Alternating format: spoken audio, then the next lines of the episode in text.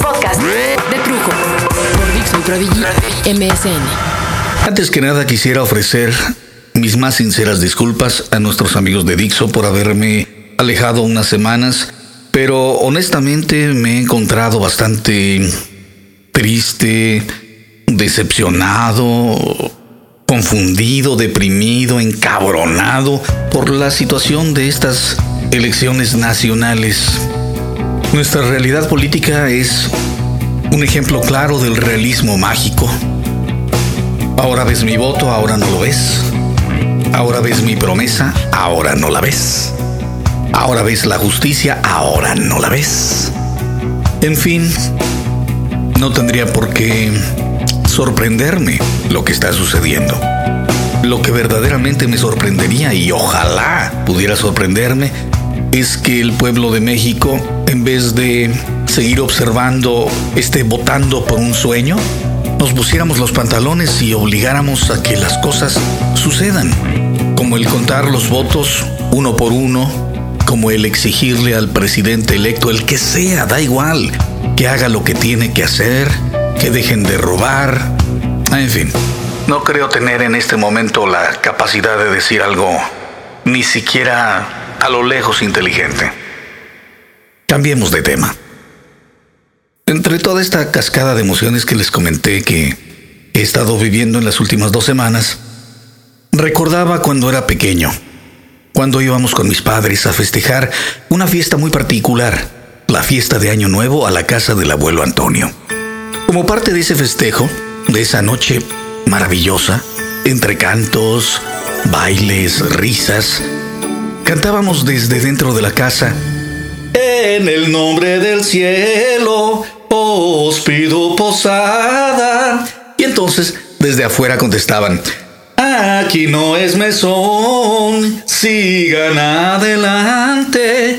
Y así seguíamos chicos y grandes cantando las peticiones con velitas y con velotas en las manos, se te quemaban los dedos cuando la cera goteaba, hirviendo y se escurría como una carretera del cuerpo de la vela hasta tus manos y te aguantabas. O, de plano lloraba tu primita y la consolaba la mamá o la abuela o la tía. Una gran familia, como en millones de casas mexicanas. Año con año repetíamos los ritos tradicionales que nos, que nos pertenecían desde hace siglos ritos aprendidos de las enseñanzas católicas, en este caso, tradiciones maravillosas de mi pueblo, nuestras tradiciones. Esta tradición del canto de las posadas en realidad debía celebrarse entre el 16 y el 24 de diciembre, pero como éramos una familia muy grande, una familia que se veía cada vez que se podía juntar y por supuesto utilizábamos los pretextos más importantes del año para hacerlo.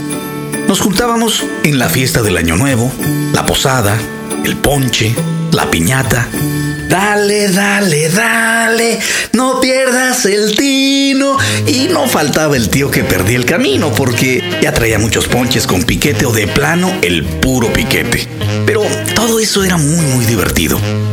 La otra fiesta que no podíamos dejar de celebrar, y prácticamente pasaba lo mismo en casi cada casa de México, era el grito de independencia. Con los platillos típicos llevados por cada familia invitada al evento. El mole poblano, la cochinita pibil, las rajas con crema, el chorizo con papas, el picadillo, los frijolitos y la cazuela de arroz. Unas buenas salsas y... Bueno, ya sé, ya sé que faltan un montón de platillos favoritos de cada persona. Oh, chinga. Y está bien, está bien, está bien, está bien. Chicharrón en salsa verde, tinga de pollo, rajas con crema, bisteca a la mexicana, moronga, bistec en pasilla, alambre, pollo en mole verde, salchichas a la mexicana, carne de cerdo con verdolagas, nopalitos, longaniza en salsa roja, albóndigas en chipotle, pollo en adobo con papas, bistec en chile morita, mollejitas de pollo en tomatillo, tortitas de papa, tortitas de atún. Digo ya si alguien faltó que se aguante, que no es fonda, ¿no? Sus refrescos, sus cervezas, el tequilita y un chorro de tortillas bien calientitas. Ah, ah, y al día siguiente, la vendimia de Alcacélceres. Pero bueno, todo eso era súper divertido. Cantar, bailar y esperar a que el presidente en turno repitiera las mismas palabras que tendría que repetir. En realidad, por tradición, no tendría por qué cambiarse el tradicional grito de Guadalupe Victoria de 1827 que al principio se gritaba en la noche del 16 de septiembre y que luego Santana cambiara la noche del 15. O que a Porfirio Díaz le gustaba gritar en el Ángel de la Independencia. Que entonces era llamado el Mausoleo de la Victoria Alana. Que desde Lázaro Cárdenas comenzó a celebrarse en la Capilla de Dolores en el último año de gobierno de cada mandatario. Y cuando el sistema cambió a ser por sexenio, se gritaba en el quinto año de gobierno en la capilla antes nombrada. Ups, ups, ups. Como que sí hubo unos cambios, ¿no? Pero bueno, lo más importante, el formato. Durante el grito, el presidente lanza vivas a los héroes de la patria. Miguel Hidalgo y Costilla, José María Morelos y Pavón, Josefa Ortiz de Domínguez, Ignacio Allende, Leona Vicario e Ignacio de Aldama, seguido de tres o cuatro vivas por México que son contestados por los asistentes a la ceremonia. Hasta que Vicentito Fox en el 2004 empezó a gritar una sarta de mamadas que bueno, mira, ya hasta el grito cambió. ¡Viva la democracia y la libertad! ¡Viva la concordia y la solidaridad! ¡Viva la unidad de todos los mexicanos! ¡Viva la patria! ¡Viva México! Fox, no manches. Ay, ay, ay. Pero, en fin, el doctor me dijo que no hiciera corajes, que no hiciera entripados. Retomo la felicidad de aquellas festividades muchas tradiciones. El Día de Muertos, el Día de los Fieles Difuntos, días rodeados de nuestras tradicionales calaveras escritas en verso o en prosa, celebrando la muerte que le pela los dientes al mexicano, con calaveras y sepulcros de azúcar viandas, comidas enteras que se ofrendan a nuestros ya partidos y que según nuestras antiquísimas tradiciones debemos observar visitando el Camposanto, con flores, con la comida preferida del difuntito, la bebida que más disfrutaba. Según esto, a mí me llevarían mi Diet Coke y mi whisky la lengua a la veracruzana que hace mi madre, el espagueti de mi hermana, uy, unas costillitas de cerdo y las tortitas de espinaca que hace mi esposa, el exquisito flan de mi ya partida Ketiux, a la que tendrá que echarle una mano mi Cintia por aquello de la solidaridad entre ambos mundos, mi cafecito, ah, como el de la abuela Techa, mi mezcla especial, una buena música Puede ser salsa de la vieja guardia cubana o tangos de Piazzola, Silvestre Revueltas o Moncayo, Pedrito Infante, José José y Juanga. y un chingo de sal de uvas para que el alma descanse. Y esas maravillas, estos tesoros sociológicos muy nuestros, de esas cosas que no deberían poder quitarte hasta el último de los días, me los han venido a reemplazar con el pinche Halloween las calabazas maravillosas, las cajitas de zapatos que con tijeras o con cuchillo les hacías caritas y metías una vela para salir a pedir tu calaverita. Que en provincia te ganaba dulces, colaciones, frutas. Y en el DF, bueno, en el DF una mala jeta de un señor o un ay no traigo gordito de una señora más gorda que tú o que yo de chamacos. Pero usualmente un peso por acá, un tostón por allá y la emoción de ir por las calles con la abuela o con la tía o con la mamá. Los hombres de la casa casi nunca salían. Ay vieja, llévate al niño a la calaverita, no que no esté chingando. Estoy viendo el fútbol. ¿Qué entonces era el Atlético Español contra la Autónoma de Guadalajara de Miloc? O, o, el América del Pajarito Cortés del Guama Puente. Borbolla, el pata bendita. Pero tenemos la maldita manía de olvidar. De olvidar rápido. De darle la espalda a lo que nos pertenece. Sin importar que nuestras generaciones futuras se queden sin lo que tanta felicidad nos brindó alguna vez sin darles la oportunidad de conocer y de disfrutar lo que nos hizo como somos, lo que nos hizo lo que somos. ¿O qué? ¿Acaso resultamos tan malos? Me decía un taxista el otro día, no, joven, si yo le chingo re duro. 14 o 16 horas diarias. Duro de veras, para que mis hijos no tengan que chingarse como uno. E inevitablemente me viene a la mente la pregunta. ¿Para que nuestros hijos no tengan que chingarle tan duro como nosotros? ¿Acaso por el hecho de desear que nuestros hijos no sufran, van a dejar de sufrir, de sufrir. Por el hecho de querer que nuestros hijos tengan mejores oportunidades en la vida, oportunidades que, que se nos negaron por venir de una familia de 10 o por ser terriblemente pobres o porque nuestro padre fuera un borrachote, o golpeara a la madre, o que el padre abandonara a la familia y la madre tuviera que luchar toda la vida con la carga de las madres solteras o las madres dejadas, o tantos otros casos de la vida, de la vida real. Solo por eso pretendemos que por evitarle a nuestros hijos el dolor, ese aprendizaje que solo entra a chingadazos, la experiencia que no se olvida porque entró con dolor. Querer evitarle el dolor a nuestros hijos, tratamos de hacerles las tareas, que ellos no sufran lo que sufrimos. ¿Y para qué? ¿Para que no puedan entender lo que cuesta un peso? para que, por más que se esfuercen en la vida, no puedan avanzar porque nunca les permitimos darse en la frente como nos dimos nosotros. Y los volvimos unos enclenques, unos debilones, personas que esperan que las aguas se abran como en los mitos bíblicos y que le temen al mar y no pueden bracear ni para salvarse la vida porque sienten que los brazos se les van a caer. Personas que cuando se casan se divorcian al primer indicio de problemas por el dolor, por el dolor, el dolor. Que quieren resolver la vida con una aspirina. Mujeres y hombres que tienen miedo a no ser aceptados en la sociedad, porque no son delgados como en los comerciales o hermosos como en las películas. Gente que cada vez más vive una realidad absurda, una mentira, porque nosotros seguimos permitiendo que nos cambien nuestras maravillosas riquezas por cantar y bailar por un sueño, porque preferimos que nuestros hijos se pierdan, se estupidicen jugando Silent Hill. War of Warcraft o cualquier nombre de esos famosos videojuegos que son cada vez más sanguinolentos, más bélicos, más parecidos a la triste realidad norteamericana.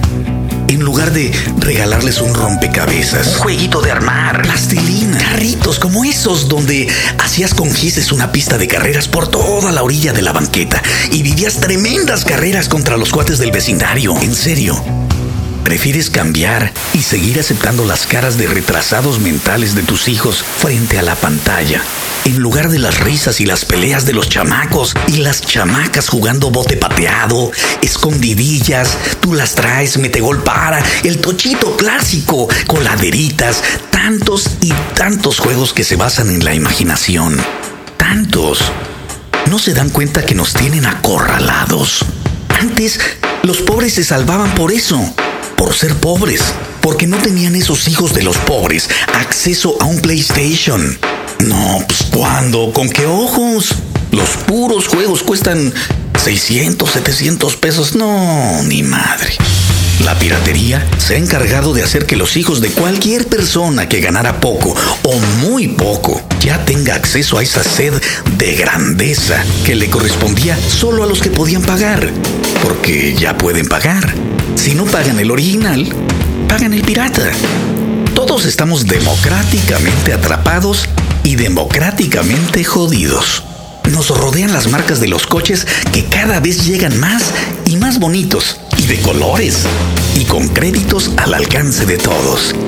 Las marcas de ropa, los grupos musicales, los programas de televisión que por más estúpidos que sean, los ven cientos de miles, millones de espectadores. Los refrescos y los refrescos dietéticos. Las comidas que llegaron a México para quedarse. McDonald's y Burger King todo creando una gigantesca montaña de caos económico, el pico del mundo consumista, un océano incontenible de mercancías, colores, gritos, carcajadas, mentiras y verdades encubiertas, dichas todas al mismo tiempo para confundirte con el solo propósito de que no puedas ver, oír, pensar y hablar claramente y permitas que todas las decisiones las sigan tomando por ti como el fraude electoral o lo que come tu hijo. ¿Cuántas veces no has sentido la satisfacción de llevar a tu pequeño al McDonald's? Porque tu hijo está chingue, chingue, chingue con que quiere el pinche juguetito y finalmente lo llevas a tragar una pinchurrienta hamburguesa que siempre has sabido que de hamburguesa no tiene ni madres. Cierra los ojos. Cierra los ojos, por favor. Juega conmigo. Si vas manejando, no lo cierres, no seas güey. Solo concéntrate y sígueme el rollo. Imagina que tienes hambre. Un día largo de trabajo y te mereces comer algo sabroso. Imagina una hamburguesa. Imagina esa hamburguesa. Imagina el bollo calientito. La carne jugosa. Recién salida del molino de carne. Doradita por fuera. Y al mismo tiempo jugosa por dentro. Justo como a ti te gusta. La lechuga crujiente. Y una rebanada de tomate fresco. Estás listo para morderla. Estás listo para gozarla. Cuando... Cuando te das cuenta que esa hamburguesa no tiene nada que ver con lo que deberías darle de tragar a tu hijo. Ah, pero te sientes buen padre llevándolo al McDonald's, porque es una forma de quitártelo de encima anotándote puntos. Y para acabarla de fregar, acaba la familia completa tragando allí porque como tiene jueguitos de lugar, te los quitas de encima por lo menos media hora. ¿Qué te diría tu madre si aún viviera de esa mugrosa comida? Bueno, si aún te viven tus padres, dales una de esas hamburguesas y espera las mentadas de madre. Por lo menos un... No, hombre, ¿cómo cambian los tiempos? O... Cuando tú eres pequeño, de eso no te salvas. Y es que es cierto, y todo porque uno quiere que los hijos no pasen las dificultades que pasó uno. Yo me pregunto, ¿te avergüenzas tanto de ti que no quieres que tus hijos salgan como tú? ¿No te das cuenta que eres el resultado de todo lo que tuviste que enfrentar en la vida? Y que gracias a esas pruebas tan duras sabes ganarte los centavos el día de hoy. Tal vez no seas millonario, pero los pocos centavos que llevas a tu casa son honestos, son limpios. Y aún con las dificultades que se pasan, llevas el alimento a la mesa todos los días. Más rico, menos rico. ¿Qué? ¿Te sientes tan mal contigo mismo? ¿Te avergüenzas? ¿Es por eso que permites que la televisión te diga qué ropa debe vestir tu hijo o tu hija? Así como hemos permitido cosas que, que parecen tan sin importancia, como reemplazar una torta maravillosa, una torta cubana, una torta de huevo con chorizo, por una mala hamburguesa. El otro día vi como un grupo de chamacos de una primaria de gobierno, unos 10 o 15, entraron a un Burger King a comprar papas a la francesa y un refresco para compartir entre ellos. Cuando con el mismo dinero pudieron afuera comprarse unas tortas y unos chescos. Claro, pero al hacerlo en Burger King los hace sentir medio realizados, ¿me entiendes? Cambiaron su realidad por un momento. Y lo mismo hacemos todos al comprar una marca específica de coche o al celebrar Halloween en lugar de nuestra noche de muertos. O, como las niñas, ay, que les da oso hacer su fiesta de 15 años tradicional y mejor quieren un viaje o hacerla en un antro o lo que sea. O las piñatas o los días de campo las posadas, los nacimientos, las ofrendas, el papel picado, los adornos del grito. Y es que es más fácil dejarse llevar por la corriente que hacer un esfuerzo.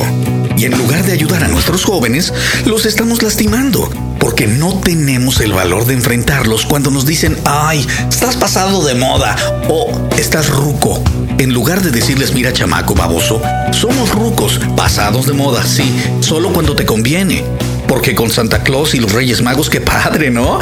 Que sigan cayendo los regalos. Esa tradición sí es padre. Que siga, que siga. Y claro, los medios la fomentan.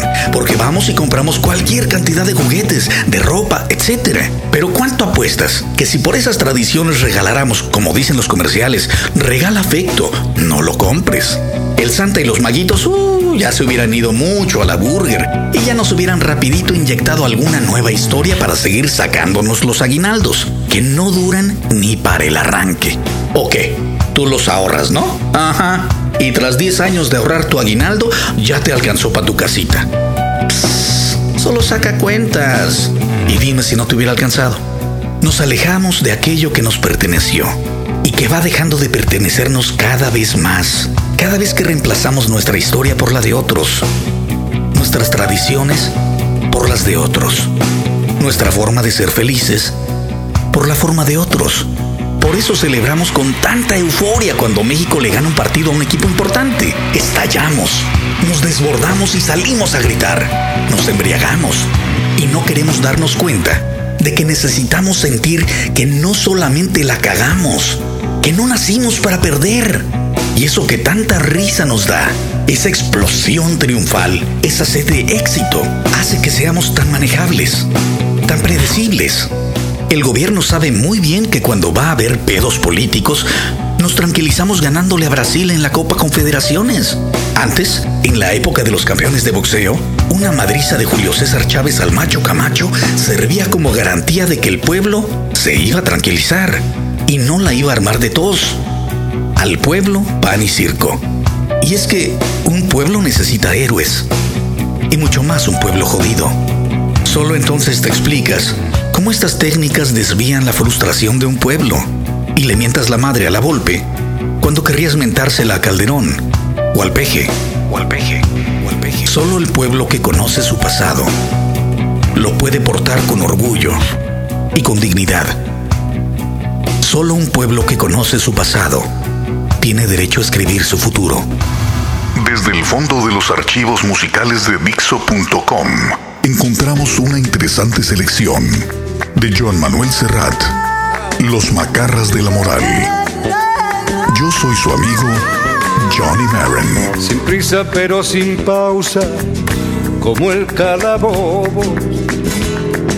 Desde la más tierna infancia preparan el cebo. Si no te comes la sopa, te llevará el coco.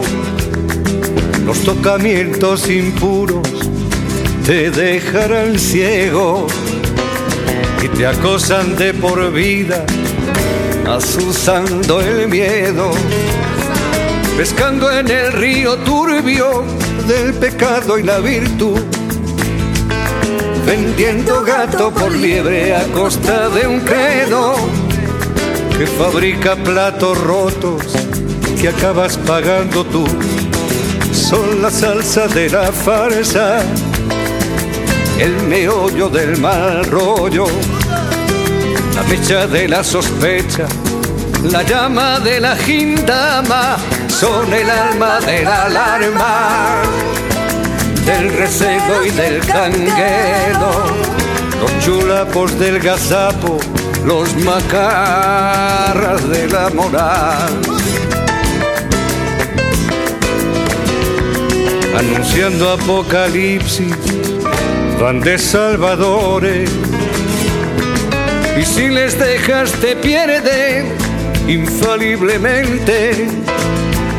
Manipulan nuestros sueños y nuestros temores, sabedores de que el miedo nunca es inocente. Hay que seguirles a ciegas y serles devotos creerles a pies juntillas y darles la razón. Que el que no se quede quieto no sale en la foto. Quien se sale del rebaño, destierro y excomunión. Son la salsa de la farsa, el meollo del mal rollo, la mecha de la sospecha, la llama de la gindama son el alma de la alarma, del reseco y del canguero, los chulapos del gazapo, los macarras de la moral.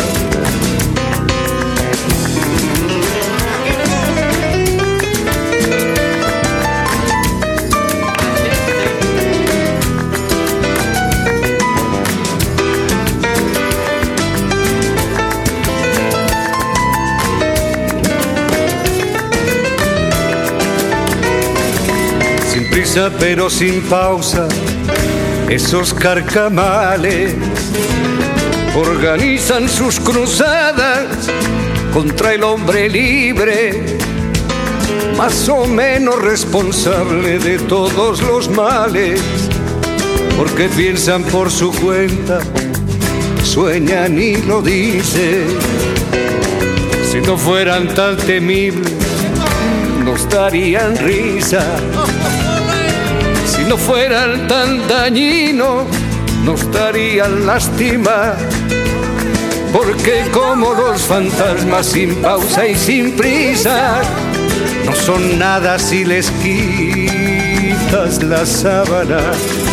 Son la salsa de la farsa, el meollo del mal rollo la mecha de la sospecha, la llama de la gindama, son el alma de la alarma, del recelo y del canguelo, los chulapos del gazapo, los macarras de la moral, los macarras de la moral, los macarras de la moral